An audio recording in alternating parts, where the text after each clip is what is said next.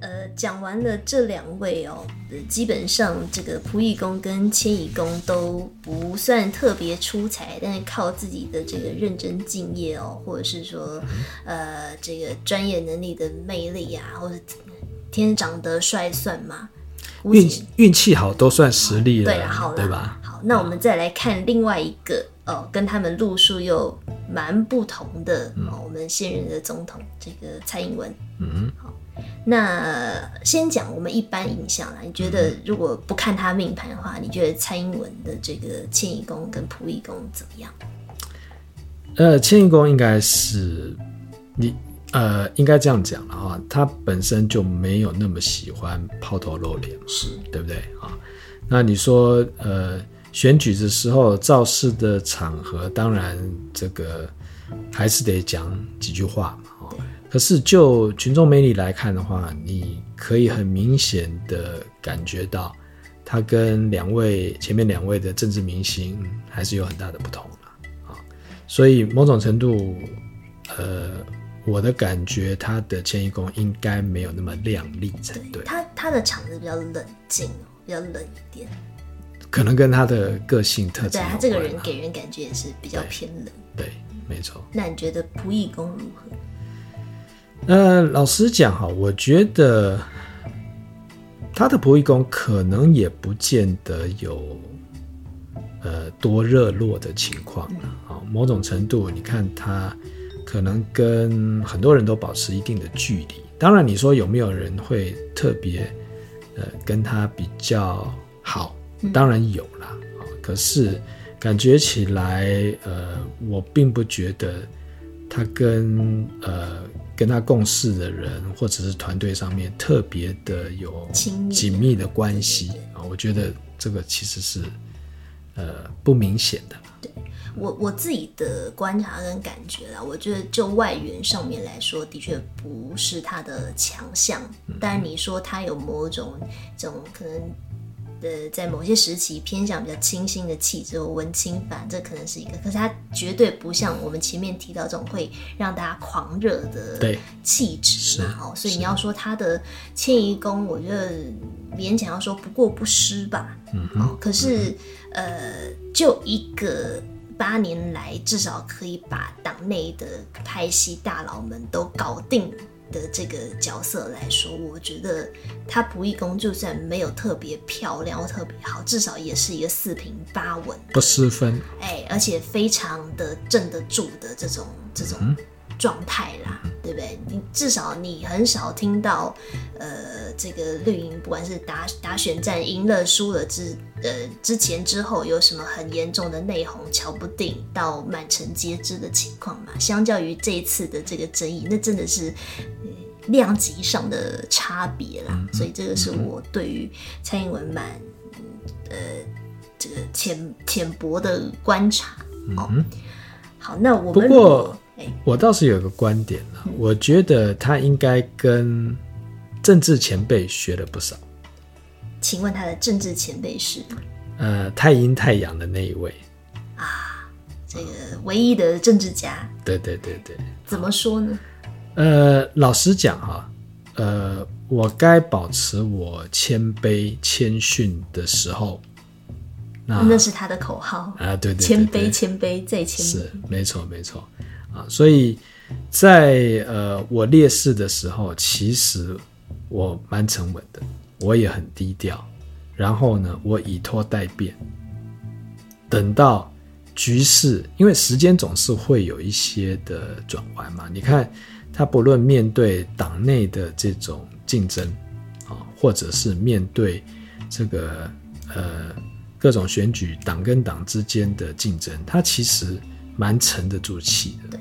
对，我觉得后来他执政面对舆论的质疑，对，就跟你耗嘛，对，对，对，不回应久了就是我赢。对对，某种程度啦，我觉得沉得住气这件事情啊，的确是积月同梁的强项。所以我刚本来想讲，如果我们来看他命盘，你会发现有很多跟他的这个老师非常相似的地方，嗯、包括他们都是空宫坐命，然后他们也都有一个阴，当然啦，李登辉的阴煞在溥仪宫，蔡英文直接坐在他的命宫了。对不对？然后呢，他们的对宫都有一个太阴在。好，如果你仔细这个留意的话，我们刚刚讲的这四任这个呃过去到现任总统里面，我们已经出现三颗月亮了哦，嗯，对不对？李登辉太阴太阳，马英九太阴，然后蔡英文借天机太阴，嗯哼，好。其实啊，你如果要算得更远的话，哈，还有一颗月亮。韩国瑜？不是，不，他是跟着月亮走的人，他不是月亮。还有一颗这个呃呃世界的伟人，那颗月亮啊。那这个月亮呢，嗯，当然就是太阴嘛，哈。那我讲一下哈，太阴的另外一个特质啦。我们先不要讲说，你还是要帮。听众科普一下，因为有些听众可能不晓得世界伟人啊，世界，我这这这是我要讲的了啊。太阴还有一个很重要的特质，就是他非常喜欢接触大自然啊。嗯、太阴在命理上面叫做一生快乐享受，可是他这个享受跟杀破狼或者是子府五相，应该说子府了啊，子府天相想要那种物质方面的享受比较不一样。也没有啊，人人家也是要吃法餐的，也是要有这个私家厨 师的，对不对？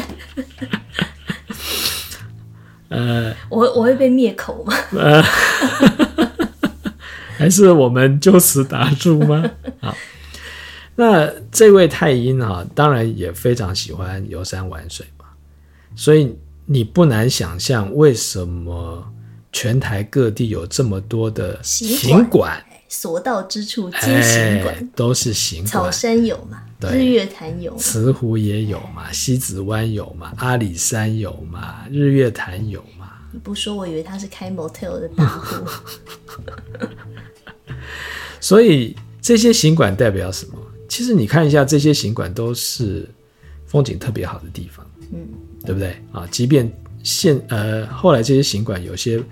被改建成为这种高级的旅馆或度假中心，你会发现附近的这个景致啦、地理位置都蛮好的啊。那所以你应该知道我在讲谁了嘛，对不对？他也是太阴啊。好了，那 in case 有人不晓得，哦、嗯，世界伟人蒋介石先生啊，对对对，他是落线的蔡英吧？我记得。对。所以你你可以这个，如果你对蒋介石有基本认识的话，你可以再次比较一下妙望落线的差别啊。我们刚刚讲的这个落线的太阳可能会有什么样的状况嘛？嗯、那这边也有一个落线的太阴给大家参考一下。参考一下，对对对。那，那当然，你可以说从呃妙望落线的角度来看，呃行事风格落线的行事风格当然会有一些争议。嗯。会有一些争议性。那蔡英文是属于，呃，老实说了哈，我觉得，呃，应该说，因为空宫界对宫嘛，哈，所以，呃，你说妙望落陷，那就要看你是从命宫的角度来看，还是从迁移宫的角度来看。而且它这个位置其实距离半夜还不算太远，对对不对？对，所以虽然因为太阴借过来稍微有点落线，可是不至于到像那种日正当中的，比方说正午时分。当然了，那个位置的话，基本上对于太阴来讲还算是还，还算是渺茫的。了解。那以它实际上的这个迁移宫跟交友宫来看呢？呃，我不能说呃好跟不好。啊，其实从某个角度来看，我只能说是持平。我先讲一下，它的迁移宫是呃申位的天机化权加太阴哦，然后有个火星。嗯、那它的仆役宫是天府哦，然后里面有一些小的桃花星吧，红鸾啊、天姚啊等等的。对，所以就我的理解啦，当然这个迁移宫天机加煞主孤嘛，所以他跟大家都保持一定的距离，这个我想可能大家或多或少都感觉得出来啦。哦，那天机化权，基本上他在思想思维这件事情上面还是蛮可以发挥一些影响力嘛，啊、嗯，对，但是它就不是一种这个呃感性的诉求啦。嗯好，应该可以这样。就算有感性，可能也是偏比较柔和，不是那么强烈的。嗯哎，那这个交友宫，我觉得其实应该说仆役宫，我觉得其实还 OK 啦。哦，有一个这个呃天府其实算是还不错的嘛。对，你从刚才我们讲的李登辉来看哈，天府叫做有头有脸的人嘛，天府也叫做年长的贵人。对，这个蔡英文年长贵人还需要我们说吗？是啊，对对是啊，是啊。他他跟他老板算一脉相承。对，所以对啊，你从这样子的呃天府另外一个特色啊，就是非常的稳重，哦，老成持重务实。然后我我自己觉得天府的专长是做大型的资源分配，嗯，大钱啊、大的人脉啊等等的。哦，所以当然有些人会说啊，你这个执政之后政治分赃啊什么什么的，可是。说白了啦，你要搞定按来这么多人的需求，对不对？每个人今天在这个呃政治场里面都有他们各自诉求的东西嘛。嗯、你如果没有一点能耐，可以去做大型的资源分配，你难道觉得光跟大家这个把酒言欢就能搞定你在这个生态圈的人际关系吗？我觉得，呃，当然不太可能啦。对，那你如果考量到这个蔡英文的成长环境，那你就很可以理解他为什么可以很低调的哦持呃持重的去做这样子的资源分配。当然啦，你从呃这几张命盘大概可以有一个呃基本的结论啊。有一句呃古人的名言啊。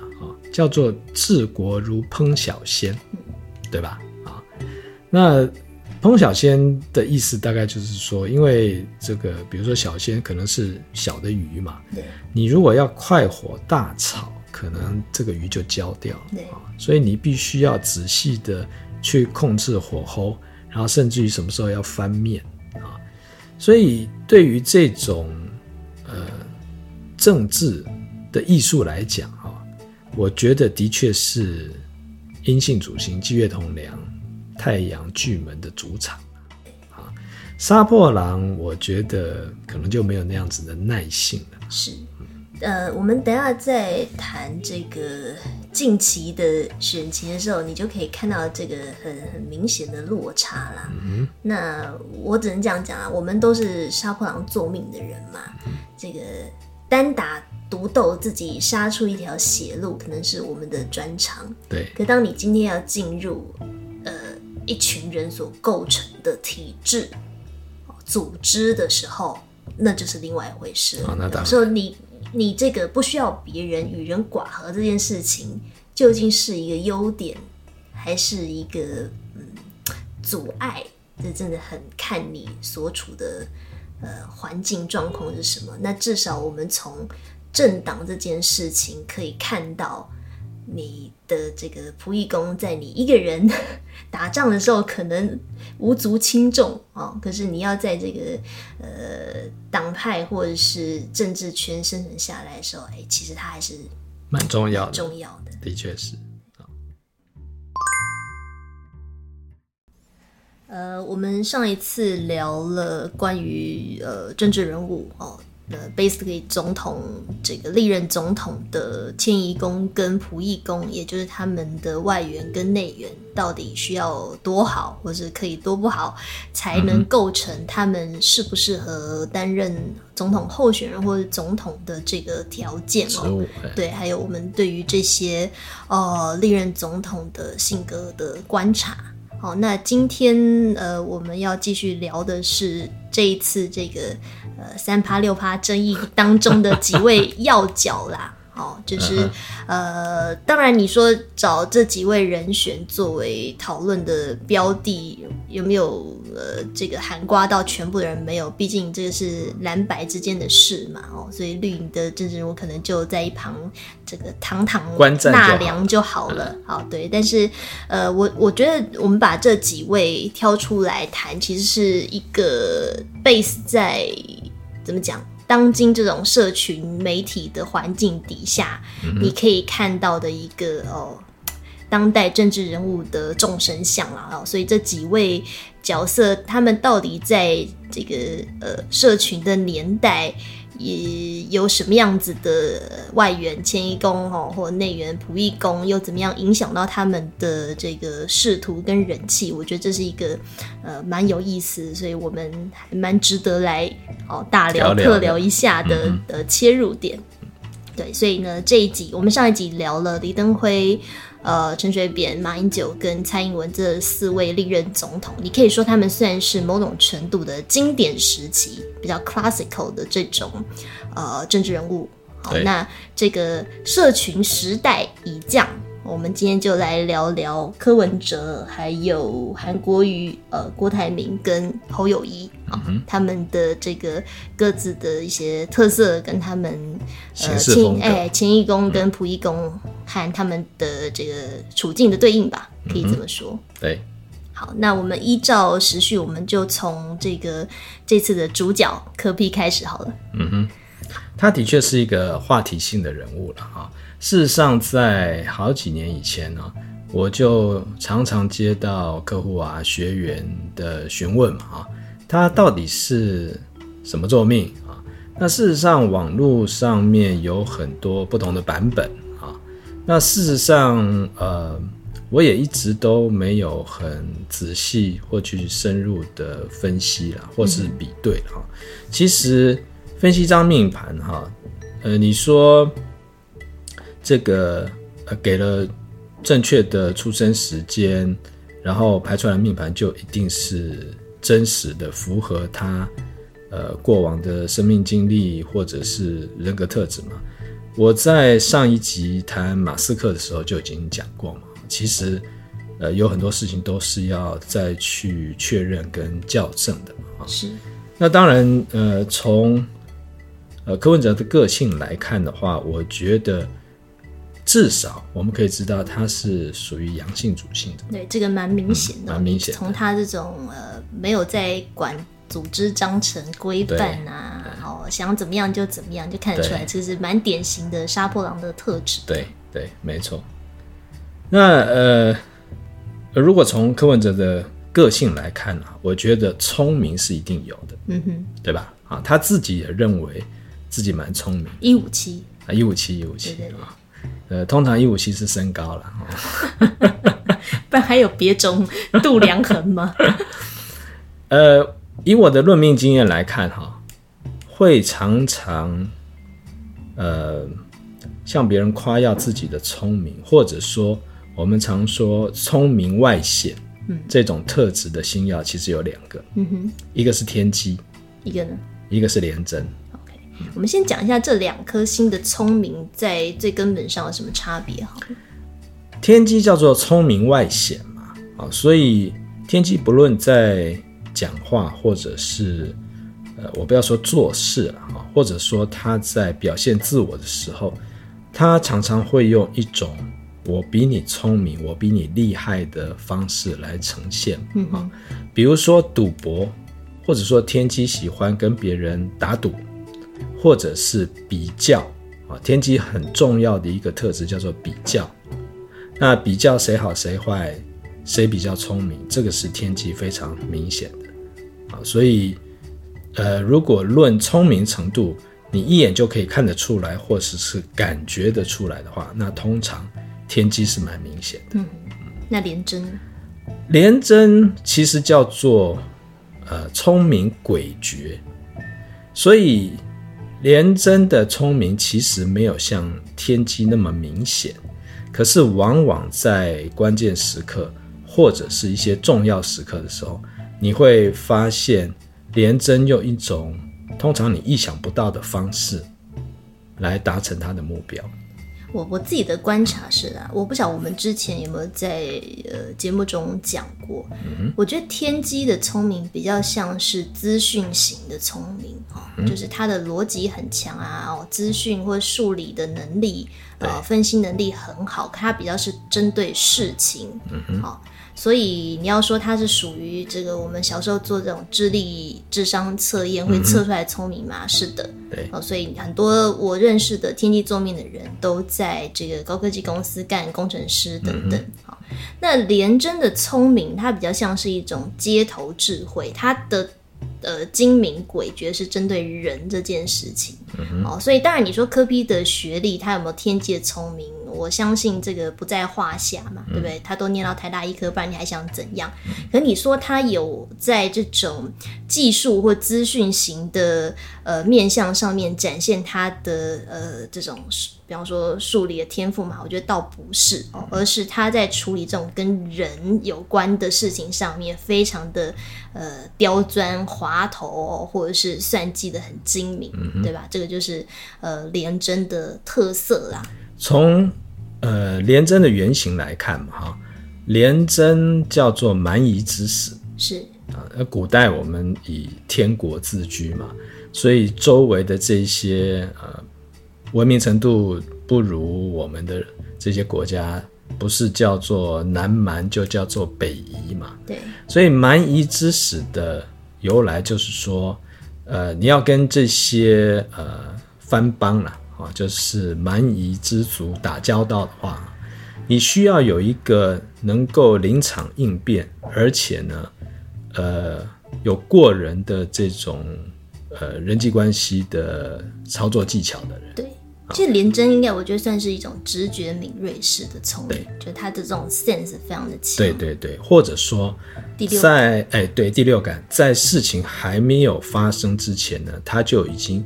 有一种预先感知的能力，或者说，你说他这种能力是经过算计分析吗？倒也不见得，而是就像你刚刚所讲的，可能是过往的经验让他有这种感觉，或者是直觉。嗯、是啊，通常这个直觉对于呃整体的事件发生呃前因后果来讲是非常非常敏锐的。嗯，那当然你可以去思考一下哈。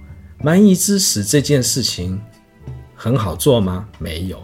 你不要看现在的蛮夷之始，就是外交官，看起来都是穿着西装，打个领带，然后要不然就是穿着礼服，呃，在各种大型的呃交际的场合，然后这个喝香槟啊，啊、哦，这个呃讲一些这个看起来看似没有什么营养的事情，不着边际的社交辞令。对，可是暗地里呢，合纵连横。在古代啊，它不，它不是这样呈现的。你如果呃表达不好，或者是呃稍微有一点闪失，你到异族去可能就回不来了。我们讲一个最直观的例子，嗯、呃，孔子，孔子据说是天良作命的啦，他聪明哦，可他没有廉贞的这种敏感度，所以这个。绝粮于陈，绝粮于陈蔡是怎么发生呢？就是孔子呢，在这个呃要去楚国求官的路上呢，经过了陈国跟蔡国。那陈国跟蔡国是这个楚国旁边两个小弱国，就常被楚国欺负嘛，哦，所以孔子大咧咧的就跟世界昭告说：“我要去楚国担任他的军师，担任他的这一官半职，辅佐楚王。”然后呢，他还白目的。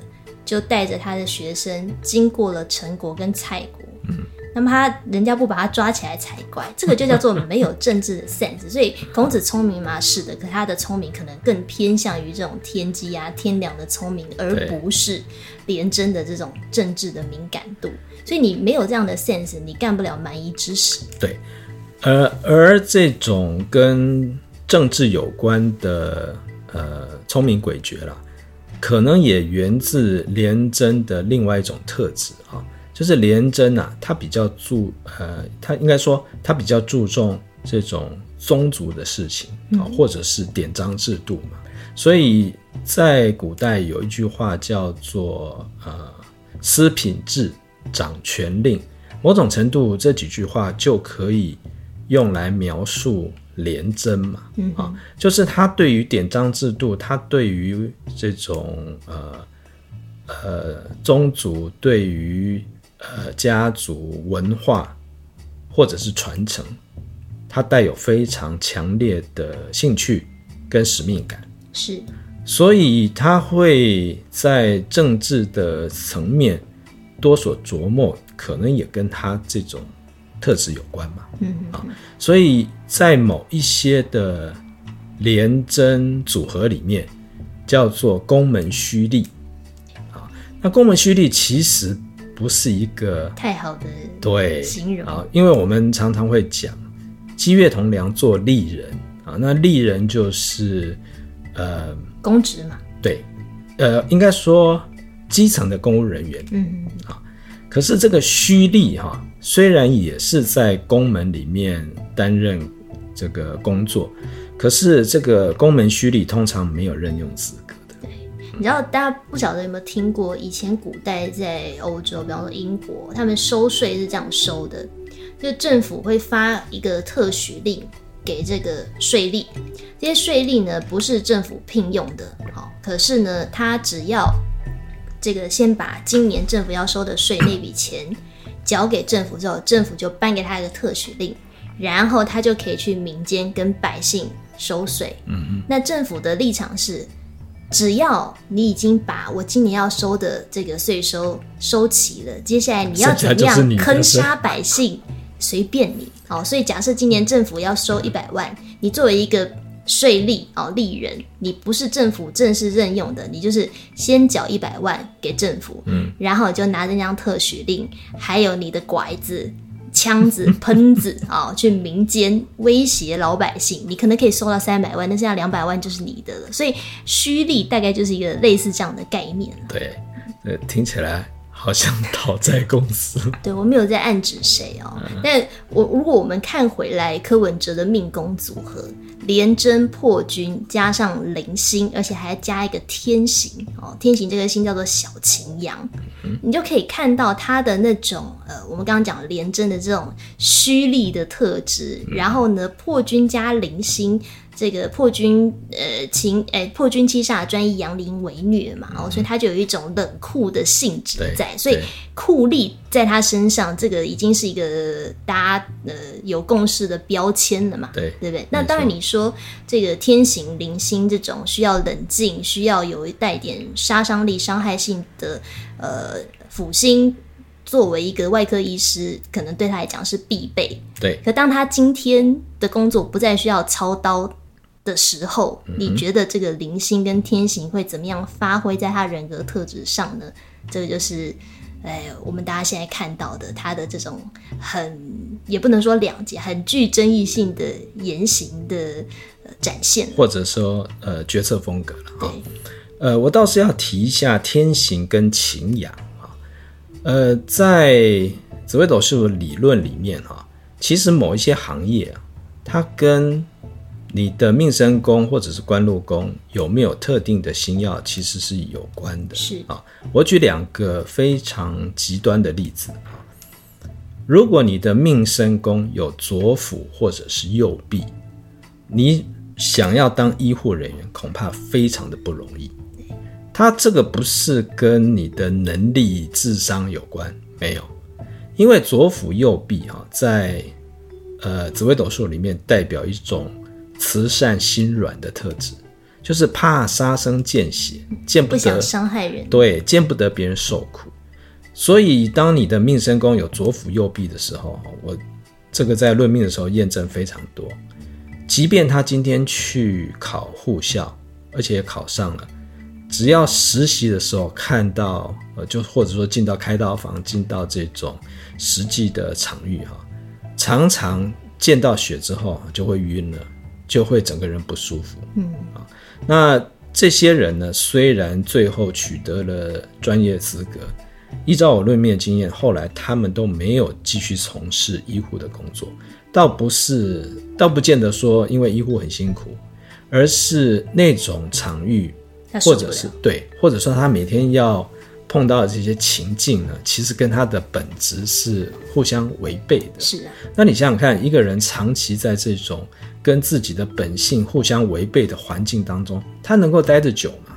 是没办法的。嗯哼。相反的，你如果要当医护，尤其是外科医生这种要动刀的，就是呃，你开刀总是第一刀要划下去嘛，哈，甚至要用器械，这个对于器官组织做某种程度的处理，它就必须要有一种我们讲的比较直白一点，叫做心狠手辣、伤害性，哎，这这种特质。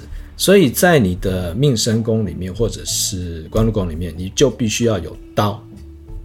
那在紫微斗数里面，刀的最低呃，具有刀这个意象最明显的星曜就是擎羊跟天刑。是天行又叫做小擎羊。所以当这张命盘里面命宫有天行，官禄宫有擎羊，那么作为一个称职的医生，其实。他已经具备相当的条件。对啊，对，呃，这种带有伤害性质的工作，多少都要用点煞。我们等等会在另外一位我们要讨论的这个人物当中，哎，看到类似的这样的组合哦。那你会发现，哎，他也是干武职的哦。所以这个我不能说要干政治人物是不是一定要具有干武职的这个本事啊？毕竟哦，我们上一集讲到的这个民族的救星。世界的伟人啊、哦，这个蒋介石先生呢，他也是太阴加零星哦，所以我会觉得，如果应用在政治场域上面来说的话，零星的确不算一颗太坏的心哦，因为你面对压力，面对各方的夹杀攻击，你得要有那样子的呃冷静沉着，可以沉得住气，所以基本上。呃，虽然你说这个呃柯文哲是廉贞破军作命，破军我们以前讲过嘛，是一个情绪起伏很大、翻脸如翻书的主星。是，是。哦，可是为什么他还是有很长一段时间可以在政治场混得还不错？我觉得这个零星有一点两面刃啦，就是虽然让他的破军这个有一点酷吏性质的面相呈现过头，嗯、可他还算沉得住气。嗯、哦，至于。最近为什么撑不住气呢？那我们等等再来看他的行运，看发生什么事。对，那我要特别讲一下零星这颗星哈，在紫微斗数四颗煞星里面哈，一般来讲哈，零星的杀伤力是比较弱的了。啊，如果呃从正常的这种呃煞星的强度来看，最强的当然是擎羊。对啊。那零星其实相对来讲是比较，我不能说温和，应该说它是一种缓慢的凌迟啦，所以相较之下，你的感受比较可以被分散。对，所以在某些组合里面哈，零星其实不能算是太差的组合了哈，尤其是零星在财帛宫呢，叫做偏财嘛哈，在官禄宫其实也还算是不错。最主要的原因就是你刚刚所讲的。铃星沉得住气，然后他碰到某些事情的时候，他会冷处理，啊，他不是不处理，可是你表面上看不出来他到底想要怎么做。嗯，那从不易捉摸的情况，对，从政治的操作来看啊，让对手不知道你下一步要做什么，其实是一个蛮需要的这种作为跟策略。对，那如果我们讲这个柯文哲的。组合啦，你说呃有廉贞，OK，这种第六感或是对组织章程的 sense，我觉得他就算不在公门工作，他对于这些。呃，公仆们怎么运作？谁是掌权的？谁是有实职资源的？他看得很清楚，所以这个还算适合去混政治场。嗯、哦，那可是我们刚刚也一开始讲到了这种杀破狼的类型的人，哦，自我风格呃，自我的欲望特别强烈的人，他也很难在我们讲的这种公家机关啊，哦，或者是呃严谨的组织里面，呃。有一个稳定的角色，所以你说他这样综合起来看，他这个组合适不适合做政治人物呢？诶，我们就可以从他的机遇看到这个组合的局限在哪。好，当他都是一个人在江湖走跳的时候，他跟这些党过招，显然还处理的还 OK，还有一点胜算。可是他今天要加入一个党去跟别人合作的时候，你看，在这种呃，比方说组织章程上啦，呃，游戏规则啦，这些有很有组织性的东西里面，他可能就有一点辛苦了。嗯哼，啊，包括他破军，我们讲破军是出了名的急性子，虽然零星沉得住气，可是破军还是有那个急性在，所以情绪来的时候，呃，你在读某一些规则啊文件的时候，你可能就没有耐心好好的这个搞清楚它或思考它。不过关于这一点啊，我倒是要提一下哈，呃，如果从这个呃特质跟角色来看哈。因为迁移宫有一个文曲化忌了，啊，所以这个文曲化忌通常代表什么？口语表达是，或者是跟文件文书有关的。嗯、所以当你看到命迁线有这样组合的时候，你也不难想象，最近为什么会发生这种，呃，觉得这个签了协议书，或者是签了这种共识之后。然后后来又来质疑，或者是对于原本所签订的合约产生了这种呃不承认的现象。其实啦，我刚看人家行运，大家可能不晓得哦。柯文哲在二零二三年的这个八月生日过完之后，嗯、他就正式的换大线了。嗯哼。好，那他换到哪一个大线呢？就是换到刚刚普罗米老师讲的这个迁移宫天象加文曲化忌。的这个新的大线，其实里面还有一个劫空，所以这几个组合啦，简单来讲，第一个天象呢，呃，如果有化忌的时候，它就容易在信用这件事情上面有一些。波动哦，当然今年没有化忌，我先客观的说，今年天象没有化忌，但是他走到这个天象的位置，他就容易在一些信用合约上面有一些主题事件跑出来。嗯，然后文曲化忌代表我们在口语沟通表达的时候，对，容易会有误解，对，哦，或者是有一些是非挫折，所以你看他们那时候有争议的事情，是我们在讲。这个几趴几趴的规则的时候，大家的认知是不一致的。的那可是认知不一致是谁的问题呢？我们都知道，人走到逢空的位置的时候，你的思想容易异于常人。对，讲的白一点就是容易腔掉。还有一点叫做注意力不够集中，对，或是涣散掉了。对，哦，所以你可以看到，他一进到这个新的大限，天象文曲化忌跟劫空，很快就兑现在。这次的争议事件上面，这一集就先讲到这里，我们下次继续喽。